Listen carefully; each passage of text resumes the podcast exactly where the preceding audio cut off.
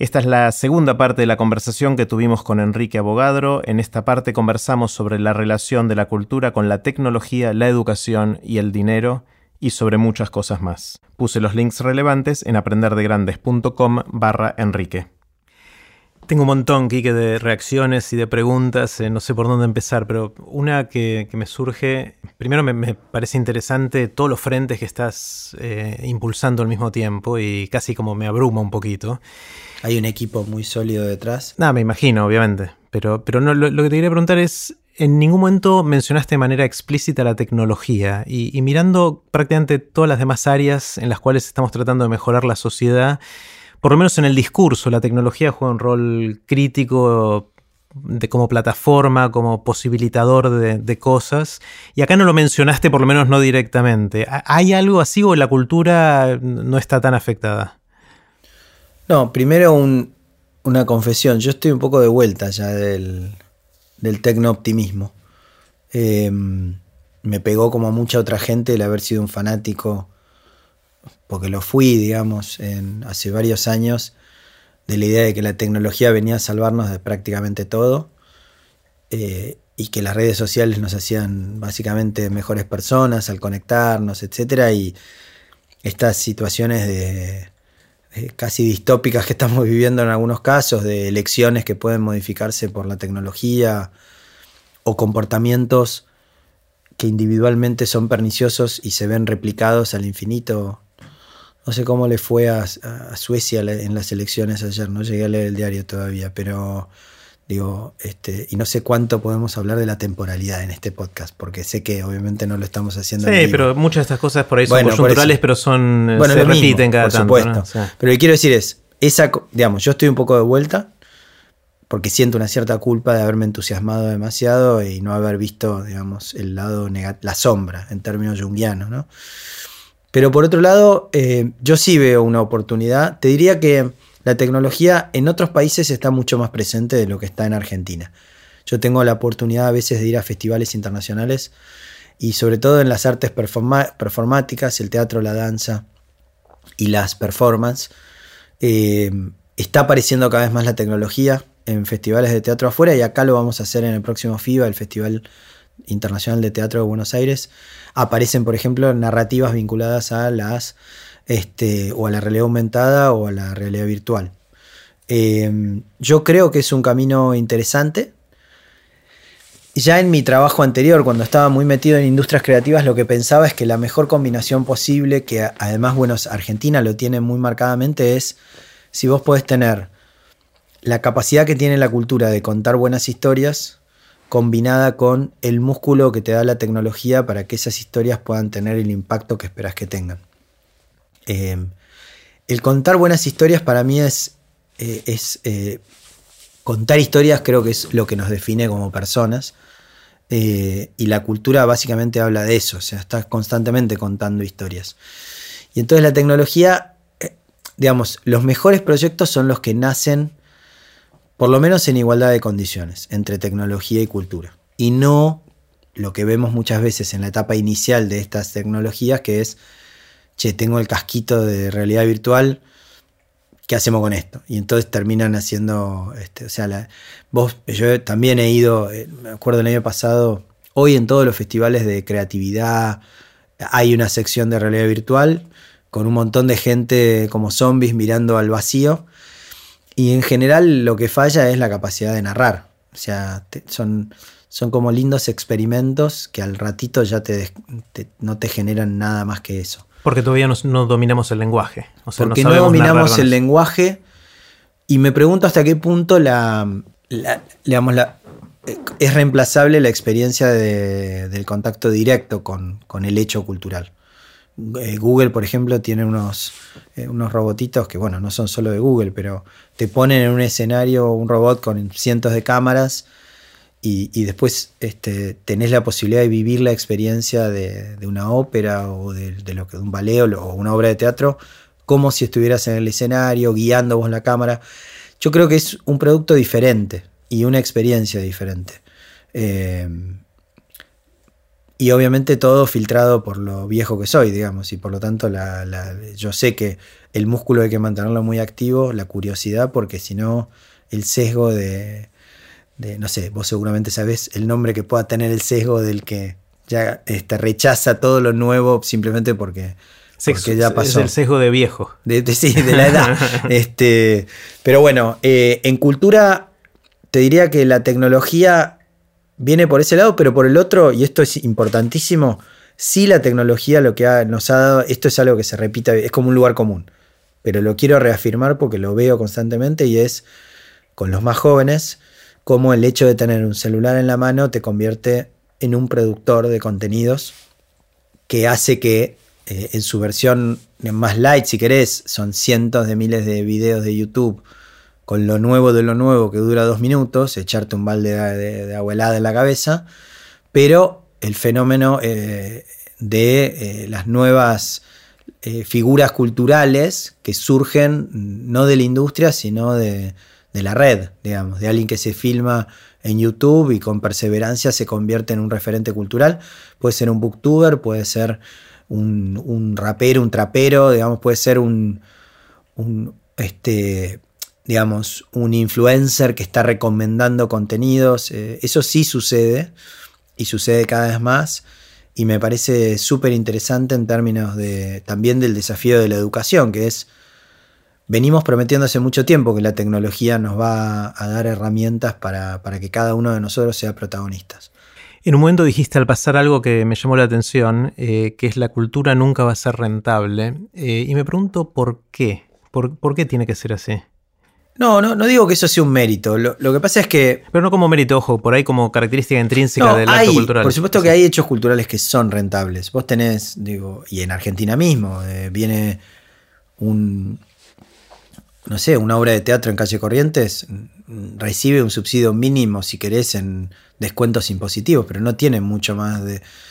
y si le va mal a, a cualquiera de los productores que están haciendo teatro en calle Corrientes eh, tienen que bajar la obra y poner otra y perder dinero, digamos. Este.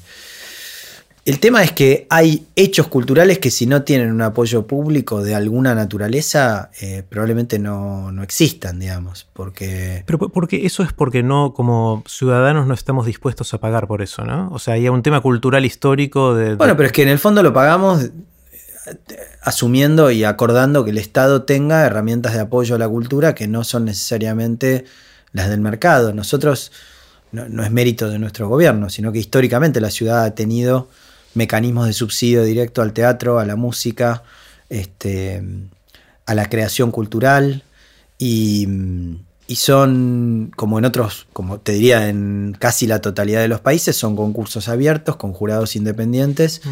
donde uno como artista aplica con un proyecto y recibe financiamiento para su próxima obra, que puede ser desarrollar una, instalación, puede ser escribir un libro de poesía. Eh, el libro de poesía nos enriquece como sociedad y por otro lado el mercado es una falla de mercado, si querés, entre comillas, porque el mercado no está dispuesto a financiarnos ese libro de poesía. No hay suficientes...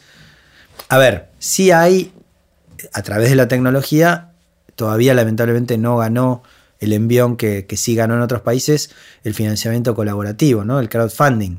En Kickstarter se financian hoy películas, se financian videojuegos, ni hablar de libros y en Argentina todavía no, digamos, no tenemos una cultura filantrópica que haga que y tampoco los productores dominan los creadores culturales todavía el lenguaje de tal manera que, que yo logre a través del long tail, digamos, conectarme con eh, todos los que seguramente les interesa apoyarme. Eh, pero te diría que digamos, en parte no pasa porque el artista es un animal muy muy único, digamos. Lo digo a propósito, lo de animal, ¿no? El, son politicón, como decía Aristóteles, en el sentido de que lo que hace que uno pueda crear, yo no soy artista, pero estoy en pareja, estoy casado con un artista, es algo, es una pulsión interna que no tiene ningún otro sentido que la propia creación que es lo que le da sentido a la, vida del artista, digamos. No, no, no hacen algo para mostrarse para, y, o para que sea rentable, digamos. O sea, es casi una. te diría un, destino, un patos en el sentido griego, ¿viste? De algo que tenés que hacer porque lo tenés que hacer y lo vas a hacer. Eh, y si podés vivir de eso, enhorabuena, pero si no, lo vas a tener que hacer igual. Y seguramente seas oficinista este, durante el día para poder hacer lo que querés, lo que, con lo que tenés la pulsión de hacer. Em, y, bueno, eh, en función de. Y, el hombre es, es, artista desde que es hombre. Por eso tenés, cuando vas a yo no soy especialista, digamos, pero eh, cuando vas al origen del ser humano te encontrás las manos de las cuevas de Altamira, digamos, o, las cuevas de las manos en, Santa Cruz, digamos. Este, ¿Qué es lo que hizo que alguien eh, decidiera eh, dejar sus manos en la pared con un sentido ya estético y con una idea de trascendencia? qué sé yo, digamos, pero los animales no lo hacen. Entonces. Yo te lo pregunto, Quique, por, vengo de otro lado, que es de mm, esta idea de que a futuro, a medida que vayamos automatizando cada vez más las tareas que, a las que solemos dedicarle nuestro tiempo, le hace trabajo, digamos, más allá de que sea remunerado o no, pero a medida que la inteligencia artificial, la robótica, todo esto que venimos hablando, reemplace cada vez más y de manera más eficiente las cosas que, que hacemos, vamos a tener que decidir a qué dedicarle nuestras vidas. Eh, y no solo eso, sino vamos a tener que reformular cómo le, damos sentido a nuestra vida, porque en nuestra cultura una parte importante del sentido pasa por nuestra dedicación de tanto tiempo al trabajo que hacemos. Entonces, si, si nos vamos a ir quedando sin trabajo, siempre me pregunto, y obviamente es una pregunta abierta y no creo que nadie tenga la respuesta, qué vamos a hacer con nuestro tiempo. Y yo siento que lo que toda esta lista larga de cosas que vos llamás la cultura o la actividad cultural de una sociedad, sea probablemente la cosa más humana o una de las más humanas que más perdure y más tenga más chances de darnos sentido hacia adelante, de darnos propósito, ¿no? Y, termino la, lógica de esto, y es que si vamos, suponemos por un segundo que vamos en esa dirección, podemos debatirlo, pero si fuéramos en esa dirección, la pregunta es cómo creamos circuitos económicos que, la, hagan, la hagan rotar y que la... Y entonces si partimos de esto, bueno, históricamente la cultura fue entre comillas gratis, barata o tuvo necesidad de eh, ser subsidiada para poder generar al genio creativo que, que, generó todo eso. Eh, hay algo que está fundamentalmente mal para ese futuro, ¿no? Hay como una tensión ahí de cómo generar los mecanismos para que ese futuro sea viable. Bueno, vos pedís que coincidamos, como para, sí coincidimos. Eh, primero como aclaración, yo no coincido, porque yo tengo también una mirada bastante crítica. Yo siento que estamos viviendo un momento de crisis profunda del capitalismo, o sea, donde el hecho de que no haya otro sistema que lo haya reemplazado no implica que este es el que esté funcionando, porque el auge de la inteligencia artificial y los robots también nos puede llevar a una situación distópica donde si nosotros no socializamos la plusvalía de esos mismos robots y de esa inteligencia artificial, los dueños de los robots son los que van a estar rascándose el ombligo mientras el resto va a tener que laburar para ganar. Vaya uno a saber que hay miles de novelas de ciencia ficción que hablan de esto. Por otro lado, también hay cada vez más eh, robots que entran al mundo del arte. Eso es, digo, para, para. Todavía no han llegado, pero hay robots que escriben libros, digo, o que hacen cuadros, que pintan cuadros. Y si yo, es como, digamos, si un cuadro lo pinta un robot y no te digo que lo pintó un robot y a vos te genera algo, ¿es arte o no es arte? No sé, digo, lo contestarán los más jóvenes. Pero sí creo que hay algo que a mí me gusta. Hay un libro que, a mí me, digamos, es uno de los libros que más me, marcó, que es eh, El artesano de Richard Sennett. Sennett es un sociólogo, estuvo este año acá, eh, eh, digamos, que, él, fue violinista profesional hasta que tuvo un accidente o no sé, lo operaron, no me acuerdo exactamente qué, y se volcó a la sociología y hoy es una de las grandes cabezas de la tierra, digamos. O sea, un sociólogo que tiene más de, debe tener 20 libros escritos. Y el libro entero se dedica a analizar justamente el, valor del trabajo manual, ¿no? que yo creo que eso es hacia donde estamos yendo. Eh, el valor del trabajo manual que está dado no por. no, es un valor del, producto final, aunque el producto final muchas veces lo puede reflejar, pero que en un punto es invalorable, digamos, ¿no? Eh, las horas invertidas en desarrollar un violín no se pagan, aunque, digamos, en términos del mercado. y entonces, ¿qué explica que el artesano dedique tanto tiempo si no tiene una contraprestación que lo justifique? Bueno, este, es un poco esto, ¿no? El, valor en sí mismo del trabajo manual y el vínculo que uno tiene con la cosa y cómo esa cosa que se transforma con el trabajo manual termina haciendo que, digamos, que tenga una historia, que tenga una identidad, que tenga horas invertidas y por lo tanto no da lo mismo un banco que compras por, por internet, un banquito, una silla que compras por internet, que una silla que hizo tu abuelo cuando vos eras chico y lo viste durante un año entero estar haciéndola, digamos. O sea, vos, digamos, obviamente tiene un valor diferente y es un valor incalculable. Yo sí creo, en ese sentido, que todos tenemos la posibilidad de crear y por lo tanto coincido con vos en que estamos yendo en una dirección donde si la macro se resuelve, que es un gran if, pero si acordamos, si hay un nuevo eh, acuerdo social donde podamos distribuir mejor las ganancias de la tecnología, y por lo tanto, como soñaban los economistas de principio del siglo XX, creo que Keynes mismo, eh, se preguntaban qué vamos a hacer con el tiempo libre.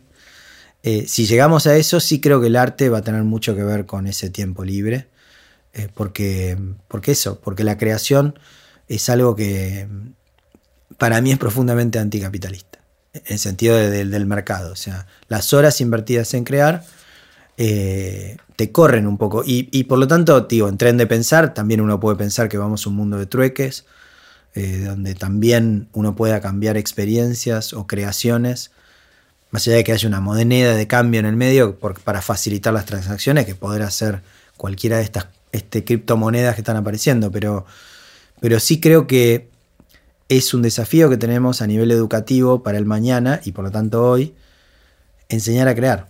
O sea, enseñar a crear, eh, eso es un desafío complicadísimo porque implica bajar cualquier tipo de prejuicio respecto a yo puedo o no puedo ser un creador, qué significa la creación. Tuve todo este fin de semana muy metido en el arte contemporáneo y digo, el siglo XX eh, provocó una explosión tan grande en el arte, en la creación, en términos de qué es una obra de arte, que, bueno, nos liberó y por otro lado nos, nos complejizó muchísimo, digamos, la discusión sobre qué es y qué no es, y qué te produce y qué esperamos que produzca. Además de una discusión que por ahí ahora es un poco antigua, pero para mí sigue siendo relevante, que es el rol social del arte, digamos. Eh, hace no tanto tiempo se discutía si el artista tenía, además de su rol de creador, un rol en la transformación de la sociedad, digamos, ¿no? Eh, que puede volver eventualmente, digamos. Yo ya no creo en el fin de la historia. Eh, si alguna vez lo creí, no sé, pero digamos, Fukuyama claramente se equivocó en términos de, lo que iba a pasar. Eh, eso. Mm. Eh, mirando a las otras ciudades del mundo, mencionaste Berlín y alguna otra. ¿Cuál, es el, modelo? ¿Cuál, es la ciudad que está haciendo las cosas como te gustaría que las hiciéramos acá? Si es que es una combinación, no hay una sola ciudad. Te diría que yo tomo cosas de distintos lugares. Me gusta mucho en la región, por ejemplo, Medellín es, es un caso siempre interesante. Te diría de la innovación social, que incluye a la cultura, pero no es solo cultura. Eh, se, cita habitualmente el desarrollo que han hecho con los parques biblioteca, que son grandes centros culturales en medio de los barrios más pobres, donde estos centros culturales irradian a su entorno y se convierten en faros. Es un caso realmente muy interesante y replicado en otros lugares. Brasil lo tiene también en algunos casos. Se llaman sesquis, que son centros, digamos, de, digamos, culturales en, diferentes comunidades. Em, bueno, Londres, que mencioné antes, es una ciudad que nosotros tiene un alcalde muy interesante en este momento, Sadiq Khan, que es un musulmán en la capital del país del Brexit, em, que ha aumentado fuertemente el presupuesto cultural y que está cuestionando una serie de, temas que, hasta ahora no, no, se mencionaban, como por ejemplo, qué pasa con la gentrificación, ¿no? Este fenómeno de, la gentrificación, mm, eh, para hacerlo bien sencillo, es en un barrio pobre eh, y por lo tanto barato, llegan los artistas, que es el único lugar donde tienen la posibilidad de tener mucho metro cuadrado, grandes galpones, a un precio muy reducido. Eh, de alguna manera lo ponen de moda y empiezan a llegar atrás de los artistas las marcas que ven que está de moda el barrio, eso sube el precio del barrio y este, termina generando un cambio que puede ser positivo porque hace que el barrio tenga sea más atractivo, tenga más inversión, pero también puede ser negativo porque si vos alquilabas en ese barrio y de golpe los precios se van por las nubes, te, te tenés que ir. Y los propios artistas que no pueden sostenerse en ese barrio se terminan yendo. Bueno, Londres está encarando el tema, al igual que algunas otras ciudades en Estados Unidos, que es decir, bueno, si efectivamente tener mucho artista en nuestras ciudades es positivo para la ciudad, porque genera creatividad, genera... Es muy interesante Richard Florida, un autor que hace ya más de 10 años escribió un libro que, fue clave, que se llamó The Rise of the Creative Class, la emergencia o el auge de la clase creativa, porque su último libro, que lo estoy leyendo y no me acuerdo el título, pero bueno, es el último libro de él, es una crítica a sí mismo. Dicen, hmm. la verdad es que que bueno, como buen autor no, no es él lo que dice es fuimos demasiado exitosos, ¿no? Pero lo que dice es, la verdad es que generamos una situación donde e, esto mismo que yo acabo de mencionar, fue tan exitosa la clase creativa que termina expulsando a los elementos más débiles de esa propia clase creativa. Y de alguna manera, si los expulsamos, perdemos la creatividad por la cual nos, eh, digamos, estábamos queriendo que esto sucediera. Entonces hay mecanismos de, en estas ciudades de hoteles de artistas. Eh, en Londres hay un, instituto jurídico que están creando que es el derecho, no me acuerdo el nombre ahora, pero es un barrio. Se pone de moda porque tiene salas de música y podés ir a ver música en vivo hasta cualquier hora. Entonces se pone de moda y empiezan a llegar los desarrolladores urbanos y generan viviendas y la gente que vive en esas viviendas de clase media, media alta, se empieza a quejar del ruido. Eh, lo que están planteando en Londres es, hay un derecho previo del barrio a ser un barrio ruidoso, porque digamos, si vos te mudás, después terminamos expulsando a los que hacen ruido, entre comillas. No digo que sea así, lo que digo es que es interesante lo que están pensando, eh, y, ese es otro ejemplo que a mí me parece relevante. Después en los países nórdicos hay algunos casos, digamos, de... cruzan mucho todo el tema de diseño del espacio urbano, o sea, la cultura en la calle. El derecho a la cultura en el espacio público es también un fenómeno al cual no estamos muy acostumbrados. Nosotros ahora con Art Basel Cities Buenos Aires tenemos 18 grandes instalaciones en el espacio público y la verdad es que lo estamos haciendo porque viene Art Basel como gran institución cultural. Quiero decir, no es tan sencillo impulsar este tipo de proyectos sin un acompañamiento externo.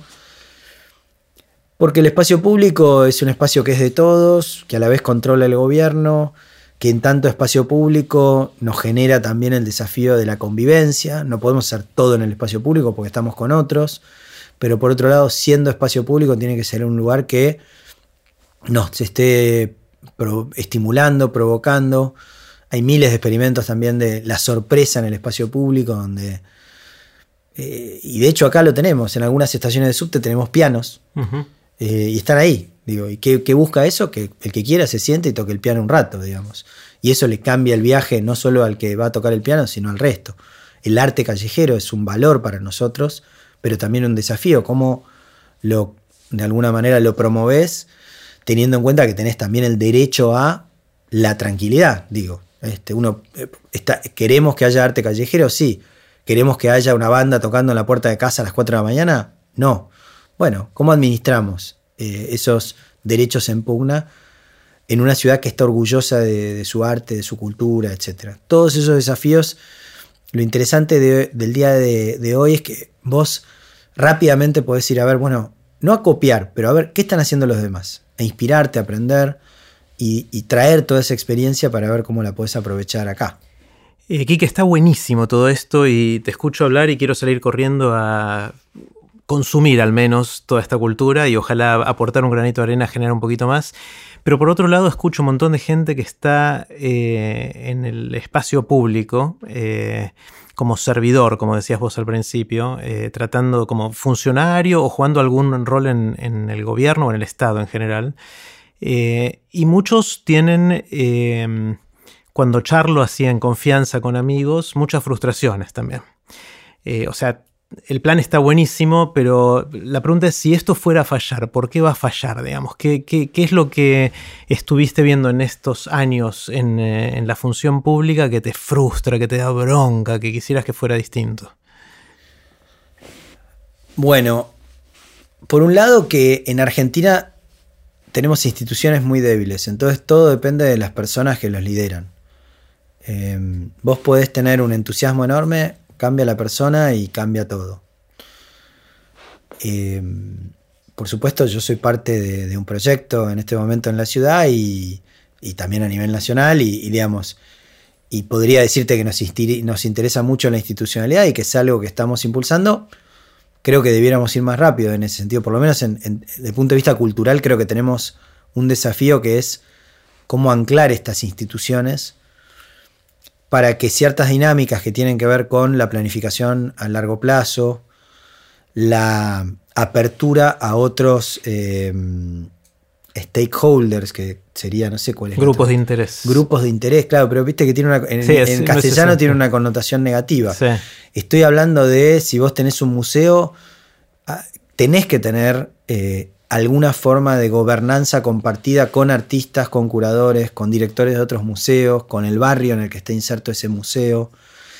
Y eso genera cierta tensión con la forma en la que estamos acostumbrados a, hacer política pública en Argentina, que es todo en manos del Estado.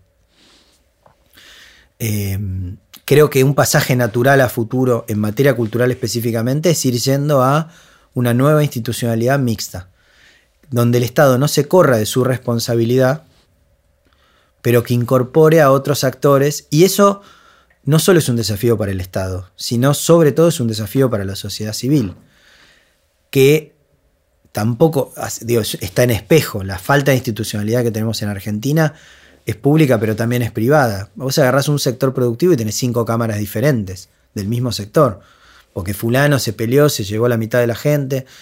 Entonces es muy difícil generar, vos bueno, vamos a sentarnos a dialogar y con quién hablo, quién está enfrente y qué legitimidad tiene para venir a la mesa.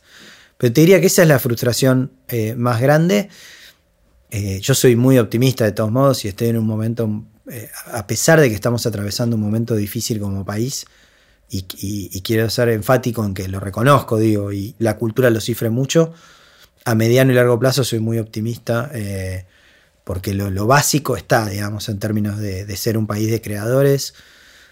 Paradójicamente, además, las crisis son momentos de muchísima creación, de muchísima efervescencia en parte porque es un refugio también para, todos, digamos, eh, y la cultura está llamada también a ser un espacio de, digo, en la cultura nos encontramos, nos reconocemos como, como iguales, pero a la vez diferentes en términos de que somos todos distintos, y, al ver que hay otras historias, como cuando lees un libro, digo, uno, una novela, este, lo que estás haciendo es aprendiendo que existen otras millones de historias diferentes, te ubica muchísimo no sé, me parece que, hay un rol ahí. Hay intentos de medirlo en términos económicos. Eh, sobre todo, es muy avanzado. En el, país número uno en esta materia es el Reino Unido, que tienen hasta una institución que ahora están cambiando, pero se llama Arts and Humanities Research Council, que sería como una especie de CONICET para las artes y las humanidades. Eh, y por lo tanto tienen un presupuesto muy importante donde licitan todos los años a consorcios de universidades para que hagan investigaciones sobre estos temas. Eh, y hay un, proyecto que se llama Cultural Value Project, eh, donde justamente lo que hacen es medir, tratar de medir el valor de la cultura. Un poco para defender también el rol de la cultura frente a, siempre hay urgencias eh, que hacen que si vos me decís, bueno, no sé, tengo que hacer un jardín de infantes o un centro cultural y no sé, hacer jardín de infantes. La verdad que tenemos más necesidades en educación que en cultura. Pero en realidad es una trampa esa pregunta, porque vos necesitas la cultura al igual que el jardín de infantes. este, entonces, eh, te diría que lo más, no frustrante, porque no soy, no, yo no soy una persona que se frustre, pero sí me parece que el gran desafío es la, institucionalidad en esos términos, o sea, y animarnos a, a co-crear e incorporar todas esas herramientas que vienen de, del diseño, del design thinking, digamos, de la inteligencia colectiva. Este, bueno, que en parte en muchos de nuestros programas ya lo estamos haciendo, ¿no? Pero, pero es ir por esa vía. No te da el tiempo, lo público, a mí me encanta trabajar en lo público y trabajo desde los 17, 18 años en esto y estudié yo, digamos, hice me falta la tesis, aclaro, pero hice toda la maestría en Administración y Políticas Públicas, o sea, me encanta, me fascina mi trabajo, pero te pasa eso, que no te da, digamos, pasa muy rápido el tiempo, tenemos elecciones cada dos años, eso subvierte por completo el calendario de laburo habitual. Eh, y llega un momento que decís, ¿y todo esto qué va a pasar el día que nos vayamos? ¿viste? Y que te vas a ir, porque obviamente es muy saludable el recambio. Este, entonces, mecanismos que hagan que, no sé, en, en París, por ejemplo, mi cargo, no sé, porque soy ministro, pero inmediatamente debajo mío no cambia nunca. Es solo el ministro el que cambia. Y que viene con dos personas, digamos. O sea, no, no es que entra con. Acá no, acá llega un. Y acá tenés que nombrar un montón de funcionarios, pero digo, en todos los gobiernos es así, porque se, digamos, la categoría de funcionario político que entra con una administración es mucho más amplia que en otros lugares. En Argentina es así históricamente. Entonces, eso lo que hace es que se pierde mucho, la organización pierde mucho en términos de aprendizaje, de continuidades. Eh, ya te digo, la política cultural en París tiene los 20, 30 años de aprendizaje de, todos los que están ahí. Con problemas, ¿no? Por supuesto, se cristalizan prácticas que por ahí es difícil modificar. Este, pero bueno, prefiero toda la vida eso, porque, porque la organización no, no cambia con, los vaivenes que habitualmente tienen, digamos, ¿no? Quique, si te ocurriera un milagro eh, y de repente te dicen, para el año que viene tenés el doble de presupuesto de lo que creíamos que ibas a tener. Eh, pero tenés que gastarlo en una o dos cosas nada más. Para hacer el ejercicio pensado. ¿En, qué, lo gastarías? Lo gastaría sin ninguna duda en, en la ampliación del campo cultural de los más jóvenes. El pase cultural es una herramienta que va en esa dirección.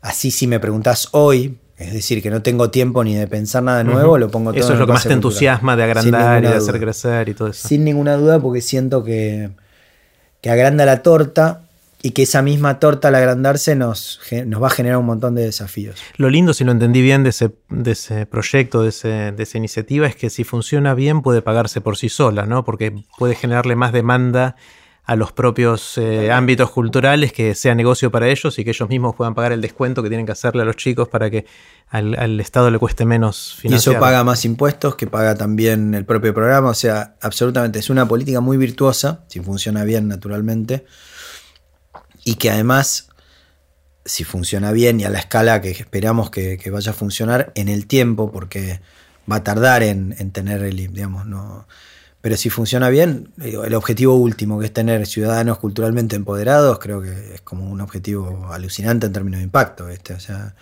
porque muchos de nuestros problemas, esto ya va a la discusión de que cultura es todo, ¿no? que siempre es una discusión bastante riesgosa. Pero si vos pensás los problemas a nivel global, qué sé yo, la discusión sobre la migración en Europa, o la emergencia de populismo de derecha, como estamos viendo en Europa, en Estados Unidos, etc. Son problemas culturales, digamos. O sea, donde finalmente lo que se aprovecha es el miedo a lo diferente para construir fantasmas y de esa manera generar proyectos políticos que dividen en lugar de sumar.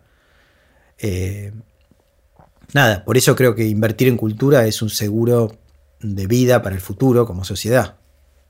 Quique, quiero hacerte muchas preguntas cortitas. Dale, ping pong. Ping pong. Así terminó la segunda parte de la conversación con Enrique Abogadro. No se pierdan la próxima parte, que estuvo buenísima.